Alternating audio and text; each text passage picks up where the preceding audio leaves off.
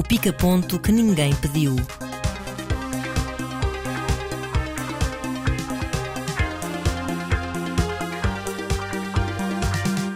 Neste pica-ponto temos um dos filmes de terror mais mediáticos do ano, a antevisão do Motel X, a greve em Hollywood e os ecos de Veneza, um thriller sobre o Egito contemporâneo e o clássico Laje T musicado ao vivo. Daniel Mota, começo por te cumprimentar. Estás bom? Olá, João, como é que estás? Cá estou. E agora fala comigo. Esta agora apanhou-me assim desprevenida. Assim. uh, e agora vai, vai aparecer assim uma- umas caras assim bizarras para nós nos assustarmos muito. Estás a ser, estás a ser jocoso. Estás a dizer mal do filme e ainda nem Não, sequer não. começamos. Se calhar sim. Só para que saibam, o João mandou-me uma mensagem quando, viu, quando foi ver ao cinema Fala Comigo, o Talk to Me, o novo filme dos realizadores, o primeiro filme dos realizadores Danny Filippo e Michael Filippo. Ele mandou uma mensagem assim: Eu acabei de ver um show de cinema chamado Fala Comigo. Não, não, mas deixa-me deixa acrescentar, porque na verdade a frase nem dizia muito respeito ao Fala Comigo. Era. Pois, era sobre. Depois do show de cinema que acabei de ver, que ele fala comigo, saio e sei que houve um show de bola Show de Marcana. protagonizado por Marcano. Pronto, eu não percebi que João estava a ser irónico. Pensei que ele estava feliz pela vitória do nosso Porto, mas agora percebo que ele estava a ser irónico por causa desta introdução que ele acabou de fazer ao, ao Fala Comigo. Então, João, diz lá, não gostaste disto? Então é assim, vou, se permitires, eh, os ouvintes também, também não têm outra hipótese, porque não vou conseguir responder claro. agora. Alguma pedância, eu vou citar François Truffaut. Oh, por favor. Então, se François Truffaut dizia que um bom filme tinha de ter, simultaneamente, para ser realmente um, um grande filme, tinha de ter uma conjugação de dois fatores: uma ideia do mundo e uma ideia de cinema. Pois bem, fala comigo, para mim não tem nem uma coisa nem outra. É assim, o filme tem uma curiosidade à partida que é ser parte do que provavelmente é um fenómeno que vamos ver a acontecer mais vezes, que é ser um filme realizado por uma dupla, neste caso, que se popularizou a fazer curtas para o YouTube. Nunca tinha ouvido falar desta, desta dupla, mas eles têm milhões de visualizações, têm vídeos com 30 e tal e com 50 milhões de visualizações no YouTube. São australianos. O filme foi a Sundance. E foi comprado pela A24 e a A24, que não dá hipótese ah, no que toca a publicidade, gerou aqui um hype incrível em torno deste filme, como uma espécie de um, epá, uma inovação, uma renovação no terror, etc. Eu de facto também não acho que o filme seja uma renovação de coisa alguma. Acho que o filme podia ter coisas interessantes que basicamente ignora. Há um filme muito mais interessante que eu consigo imaginar do que aquele que acontece. Nem é necessariamente que o filme esteja mal feito. Trouxeste o Smile aqui há umas edições passadas, eu achei este bem superior. Pois, mas eu não. Ia começar exatamente por isso, que é, em termos de certas ideias de cinema, eu também acho o Smile fraco. Mas apesar de tudo, há ali alguns fogachos do Smile, assim, cenas de terror que eu acho que são razoavelmente eficazes. Assustaste mais. Teve mais impacto. Vi no cinema, como vi este, e esse filme teve, apesar de tudo, um pouco mais de impacto dentro da linguagem do terror puro e duro, vá. Embora o resto do filme, também até sobre a questão da saúde mental, também para mim seja fraco, bastante fraco. Uh, por exemplo, o Black Phone, que foi um filme que tu também não gostaste, acho que tem ali uma construção sobre a maldade adolescente com bastante estilo, ali uns travelings bons. Também não encontrei aqui grande estilo. Aliás, acho que o filme é até muito vulgar na forma como descreve, durante, pelo menos vá, vamos falar da primeira metade do filme, e quase repetitivo na forma como encena todos aquele, aquele ato de espiritismo, vamos lhe chamar assim, em torno de uma mão, por isso é que há bocadinho fizemos aquela brincadeira. Acho que as personagens adolescentes não têm grande alma e as próprias cenas de possessão, da altura, se repetem de uma forma cíclica que eu penso, Sim. onde é que isto vai parar quando já está a ser tudo repetido e já não está a ter grande efeito? Portanto, em termos de ideia de cinema, não há muita. E depois surge supostamente a ideia de mundo, que surgiria na parte final. E eu acho que surge de uma forma particularmente requentada sobre dor, sobre trauma, sobre perda, e acho que é quase insultuosa a forma como trata a saúde mental. Eu, na altura, eu quando saí do filme, uma das primeiras coisas que me, que me pareceu foi que este filme era eh, surpreendentemente conservador. É um filme que, se nós quisermos ler assim, é um filme que basicamente diz a- ao público: adolescentes, botem cautela. Não deem nas drogas, isso faz-vos mal. Sei que é giro, mas depois ficam bicheados e nunca mais serão os mesmos. Sim. E noutras alturas diz coisas como: e se derem nas drogas, não deixem o vosso primo mais novo dar nas drogas, porque ficarão com peso na consciência. É um bocadinho de no remédios este filme. E, e a mim fez-me alguma confusão. É algo recorrente em filmes de terror a ver este, este lado de analogias, em que, por exemplo, temos um filme recente, o It Follows, que é uma analogia para as DSTs. E este filme é, pronto, pelo menos no conceito da possessão, consegue aqui uma analogia muito, muito evidente com, a- com as drogas. Curiosamente, só depois de ler sobre este filme é que sequer me tocou essa ideia do filme ser sobre perda.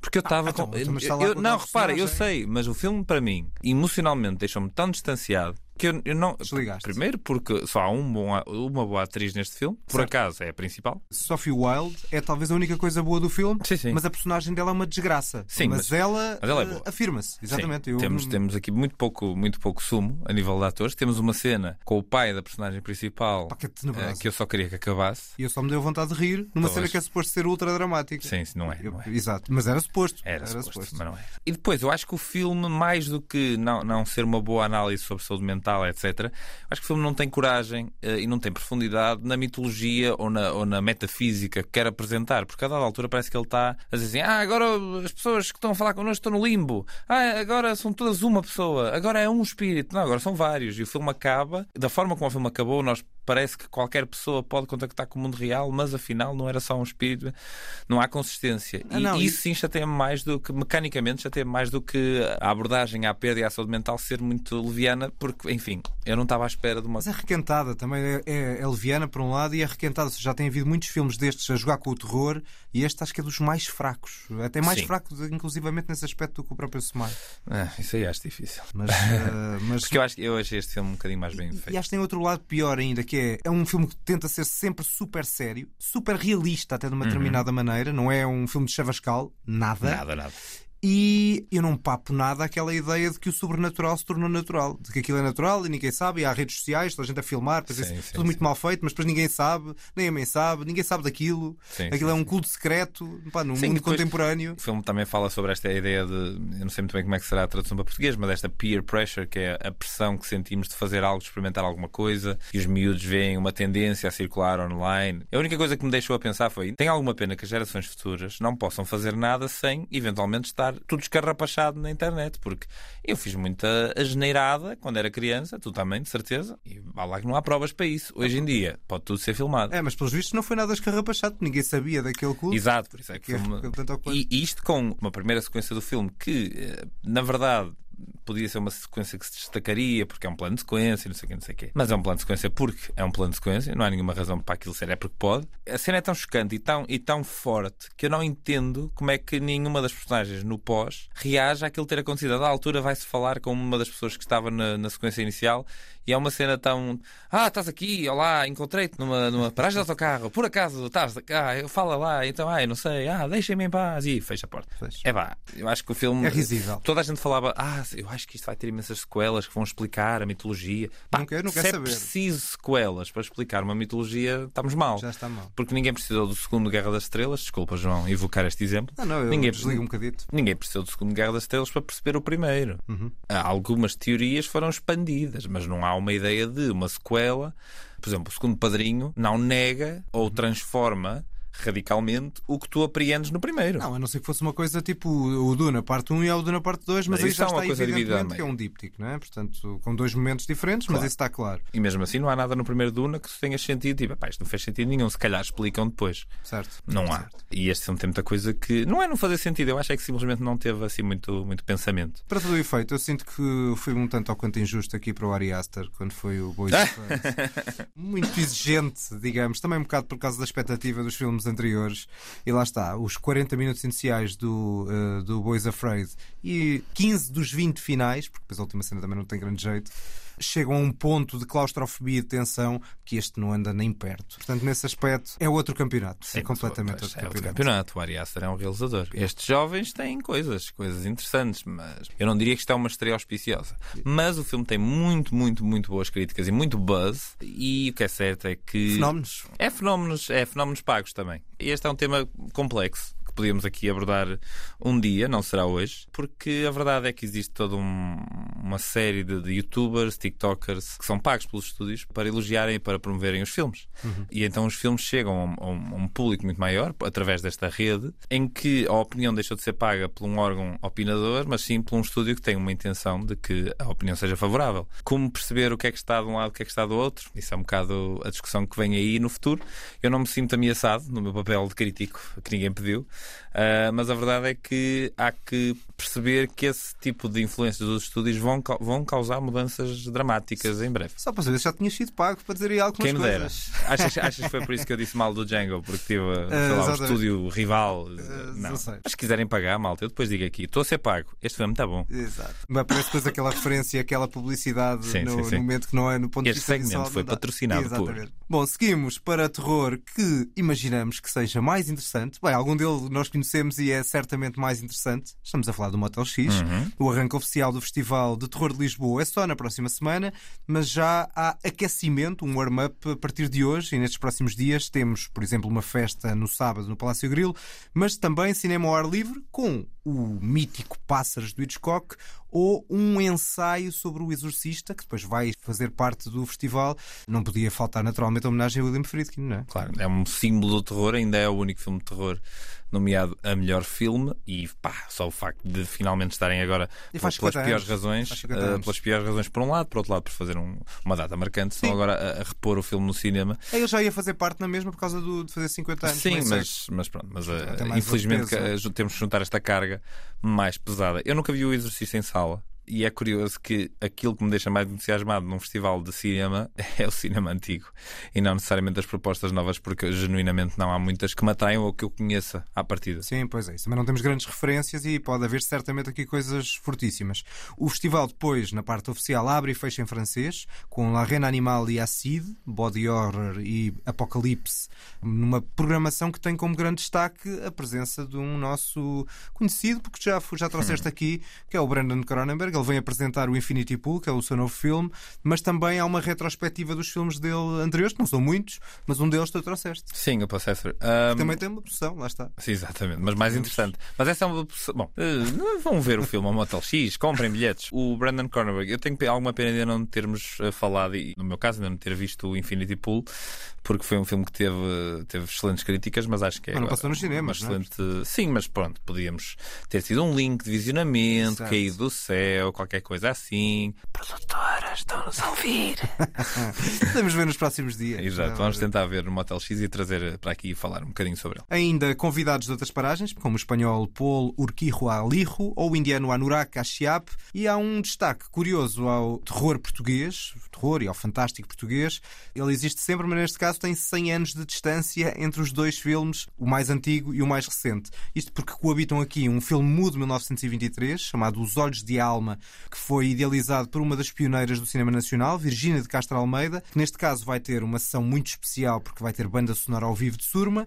E depois há um novo filme de terror do Gabriel Abrantes, uma longa, é o realizador do Diamantino, chama-se A Semente do Mal, que lembra, pelo menos por este nome, A Semente do Diabo do Polanski. Acho que a história é bastante diferente. Não se trata, pelo menos, de um, de um parto, mas fico com curiosidade de ver o que é que aqui vem. Sim, também. Até porque cinema de terror português é parco, mas os poucos exemplos que existem e que eu vi, eu achei que estava bem executado. Tem potencial, não é? É, eu já fiz, eh, sabes que em tempos aqui o teu amigo fez uma banda sonora e uma sonorização de um filme de terror. E é das experiências mais divertidas que é possível. Porque eh, é um género que tem uma série de códigos que tu podes escolher ou subverter ou te renderes, que é aquela ideia de ouvires o som a subir e o susto, e tu ou te, ou te rendes ou, ou tentas subverter. E isso é muito divertido. É, há os códigos e depois também há uh, a base mais clichê que, pá, há bocado não falámos do Fala Comigo, mas também parecia feita por chat GPT, aquela, aquela Exato, banda exato. sonora. Entre os violininhos, Epá, é. Sim, violininhos sim, da sim, parte mais dramática e os sustos. Dum, dum, dum.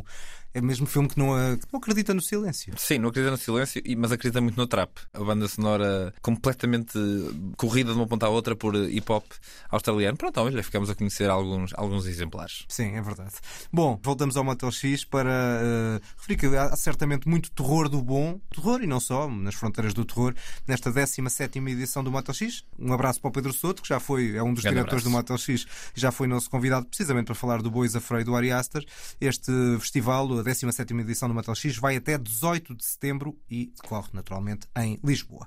Seguimos para a greve em Hollywood, que está naturalmente a ter grandes impactos na distribuição de cinema pelo mundo. Sim, já, já há uma série de filmes que foram adiados por causa desta greve. Esta greve que neste momento já junta dois sindicatos, o WGA, que é o Writers Guild of America, e o SAG, que é o Screen Actors Guild AFTRA. Ou seja, junta, já está a juntar argumentistas e atores. Sim, e a verdade é que a luta que, que está aqui em causa é muito mais abrangente do que apenas a América. Claro que lá é o negócio por excelência, o, o, cinema, e o conteúdo, que é o que hoje em dia os, os, estúdios falam ao que se faz, já não dizem séries, filmes, etc., falam de conteúdo. Mas estas greves costumam ser, ser eficazes a última foi em 2007, 2008 e conseguiram, na altura, os argumentistas conseguiram o que queriam. Neste momento a coisa é um bocadinho mais complicada, porque há uma série de, de, de assuntos em cima da mesa. Inteligência artificial. Inteligência artificial a substituir tanto os argumentistas, que é algo que nós conseguimos prever, mas também a substituir pessoas como figuração. Já os argumentistas também parece muito duvidoso, não é? Sim, é, é um bocado a proteção da humanidade e, enfim, é, apenas os humanos conseguem conceber e criar arte, mas uh, há um exemplo muito curioso uh, e muito chocante, eu acho, uh, na parte dos atores, porque o que estão a fazer agora é escanear alguém, por exemplo, diziam João, vem ali ao estúdio, senta-te numa cadeira, vão-te tirar mil fotografias e pagamos-te um dia de salário. E tu dizes, é pá, altamente, só tenho que ir a me sentar a uma cadeira e recebo um dia de salário. Essa tua imagem digital pode ser usada infinitamente para sempre. A partir daí. A partir daí. Ou seja, de cada vez que tu és usado, não recebes um cêntimo. Só recebeste por aquele dia em que foste fotografado. Isto está em curso. Como é que estas coisas acontecem? A tecnologia avança, as pessoas não percebem o que é que estão a, a, a concordar e o que é que estão a assinar porque e assinam não... contratos uh, abusivos. Usam os direitos da tua imagem de forma abusiva porque Sim, aquela imagem. Porque já, já cedeste. Tu já não precisas estar lá presencialmente e, portanto, já não te vão pagar mais. E depois, estas alturas de greve são também muito, muito marcadas pelos discursos de alguns atores, por algumas intervenções públicas. O Aaron Paul, o Jesse Pinkman do Breaking Bad, veio dizer que, apesar do Breaking Bad ser uma série que é muito bem sucedida no Netflix, ele nunca viu um único cêntimo pela quantidade de vezes que a série eh, passa ou é vista por mês. Quando uh, as exibições de séries eram compradas por televisão era muito mais fácil de monitorizar estas coisas. Basicamente nos contratos estava inserido esses residuais, tanto para atores como por equipa técnica, e agora com o streaming é um bocadinho, está, está tudo um bocado ao Deus dará, e isso tem que ser uh, trabalhado porque as pessoas deixaram de ganhar uh, muito desses ganhos residuais que se falam deixaram de os ganhar porque o streaming não, é, não tem o mesmo tipo de políticas e pronto, e acaba por ser eh, os contratos serem muito mais abusivos. Recentemente, por exemplo, tivemos o Tom Hanks a falar sobre isto, o próprio Adam Driver, numa entrevista pouco tempo depois de, de ter estreado o filme do Ferrari sobre o Ferrari eh, do Michael Mann em Veneza, ele diz que não entende como é que um estúdio pequeno como a Neon, que produziu agora o filme, consegue ir ao encontro das exigências dos argumentistas, mas uma Netflix ou uma Amazon não consegue. E depois, existe ainda uma série de outras, de outras pessoas que foram aparecendo que já não são tão a favor. Enfim, é um caso complicado. Está a ser difícil de resolver. Porquê? Porque já se soube de alguns estúdios que o que estão a fazer é, essencialmente, deixar esta greve andar para os argumentistas se verem sem dinheiro para pagar, casas para pagar, seja o que for, e aí não tem hipótese a não ser voltar atrás com a greve. Pois, mas esse é um cenário bastante uh, ameaçador, uma, uma postura de força que Sim. não vai levar, talvez, a grande lado. Ah, até porque, entretanto, já muito, muito se perdeu, mas vamos, vamos ver o que, é que, o que é que vai dar. De qualquer das formas, factualmente, independentemente da justiça ou não da, dos protestos, uh, certo é que lá está, a distribuição cinematográfica está a ser muito afetada e também a programação dos grandes festivais.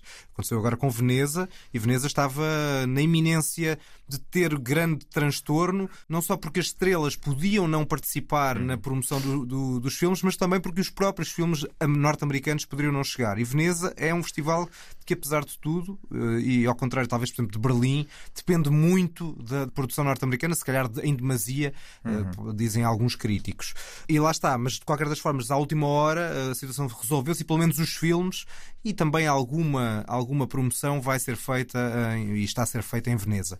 E vamos ter, apesar de tudo, apesar das limitações, para além de outro cinema não americano, que esse não é afetado por isto, e portanto, se calhar até pode ser um contributo para haver gente a ver outro cinema não norte-americano, algumas grandes estreias norte-americanas nos próximos meses. Sim, e, e algumas dessas estreias têm buzz a chegar de Veneza, seja o, o, tal Ferrari que falei há pouco do Michael Mann, seja o The Killer do David Fincher, que também teve boa, algumas boas críticas. Um filme que nós nem sequer acho eu tínhamos mencionado, que é o novo do Richard Linklater chamado Hitman. Não mencionámos porque também provavelmente não vai ter estreia em Portugal até ao final do ano. Sim, sim, também é essa, essa, houve essa condicionante que nós tínhamos não, na, na Nós estávamos a apresentar as estreias em Portugal até, até ao final do ano e, portanto, daí não, não, não o termos referido nessa antevisão. O bom buzz também do novo do Bradley Cooper, do Maestro, depois de um trailer bastante eficaz e bastante bonito, eu acho.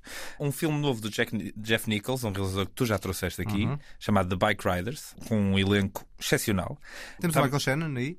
Oh, meu querido, temos Michael Shannon, temos Austin Butler, temos Tom Hardy, temos Jodie Comer. A propósito, Austin Butler também está aqui. O Austin Butler não entra no filme, mas também há um filme que à volta da- do fenómeno Presley, do Elvis, que é o filme da Sofia Coppola. Exatamente, do Priscilla. Exatamente. No meio disto tudo, o filme que eu fiquei mais eh, entusiasmado por ver, também já o tinha ficado com o trailer, é o, é o novo do Yorgos Lanthimos, que é o Poor Things. E basicamente o buzz é que a Emma Stone dá um, um, um show Um de show. representação do fim do mundo. E não me parece, não me parece haver razões para esperar menos que um filmaço Muito do nosso amigo grego. Também há, não disseste aí várias referências, mas também há outro, e esse vai chegar a Portugal já em outubro, que é o novo filme do Woody Allen, é no, no filme número 50, e de regresso a, a Paris, e portanto há aqui um conjunto de, de filmes que lá está, que vão chegar nos próximos meses, alguns com um tanto atraso, e a maior parte deles que referiste são americanos, mas também há outras coisas que vão surgir aqui nos, nos próximos tempos, nomeadamente o Amaguchi, o realizador do Drive My Car, que tem novo filme, também está a passar por Veneza. Portanto, muito cinema que vamos poder ver, apesar dessa greve norte-americana, filmes norte-americanos e não só, e eu fecho com um filme que não é norte-americano, chama-se Conspiração do Cairo. Vou voltar àquela eh, ideia de há pouco do Truffaut, de ter ideias de cinema e ideias do mundo. Eu também acho, por acaso, que este filme não tem grandes ideias de cinema. Isto é uma espécie de teia de interesses políticos e religiosos no Egito atual. Está, Conspiração do Cairo, o título do filme, em que é apanhado um estudante no meio desta, desta teia, filho de uns humildes pescadores que ganha uma bolsa e vai estudar para a capital egípcia.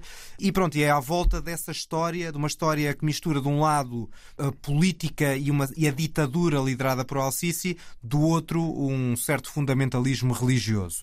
Eu não compreendo muito o prémio de argumento em Cannes. Acho que o filme parece sempre muito pouco verosímil nesta história de espionagem. Tem coisas a mais, tem planos a mais, tem. Isso pronto, já pode ser uma questão de realização, mas também mas tem peripécias a mais da própria, da própria história, ao ponto de uma dada altura a coisa já não ser muito verosímil. Mas acho que o que para mim é mais vulgar, é mais artificial, é mesmo a realização do Tariq Saleh. A altura parece que ele andou a ver filmes norte-americanos de ação e acabou por executar mais como um, um tarefeiro, executando este thriller sem grande fulgor, sem, sem grande marca.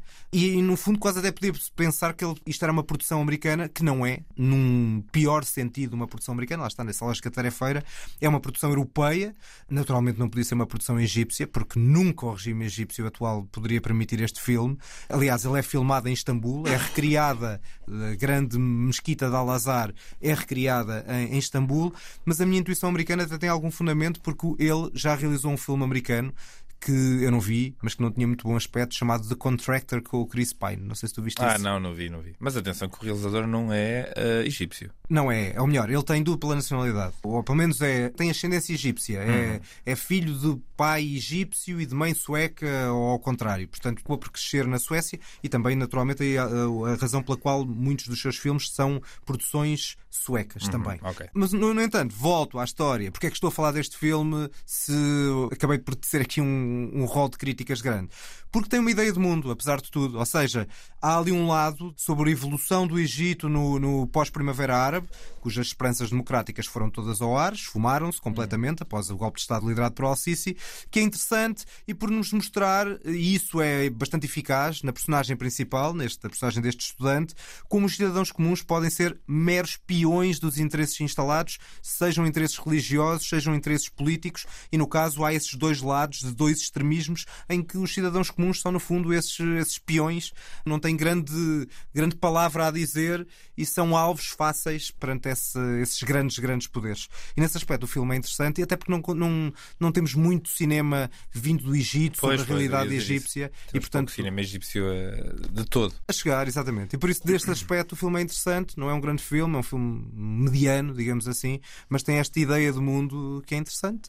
E lá está, permitiu-me também falar um bocadinho outra vez de François Truffaut e puxar um bocadinho dos galões de uma certa pedância, pedindo já desculpa aos ouvintes por esta pequena pedância. Nós gostamos de ti, João. Nós gostamos de ti assim. Nós gostamos de ti assim. Também um bocadinho de pedância também não fica mal a ninguém, não é? É uma frase que nunca ninguém disse. Ah, mas pronto, mas tu disse pela primeira vez e eu acho que fazes muito bem. Só para terminar, uma nota breve, a sessão de, do, do Filipe Melo com o João Pereira e com a Beatriz Batarda, do Laje T, de, de Chris Mark, eles vão musicar o filme ao vivo.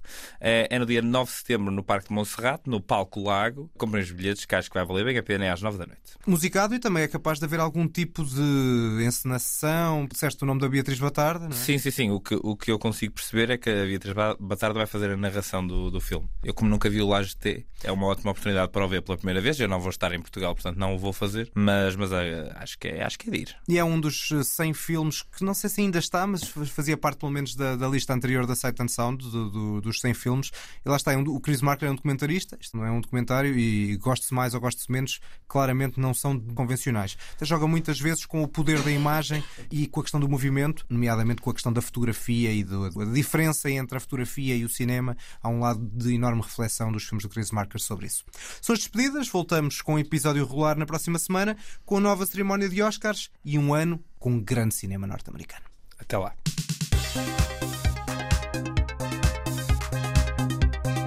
O pica-ponto que ninguém pediu.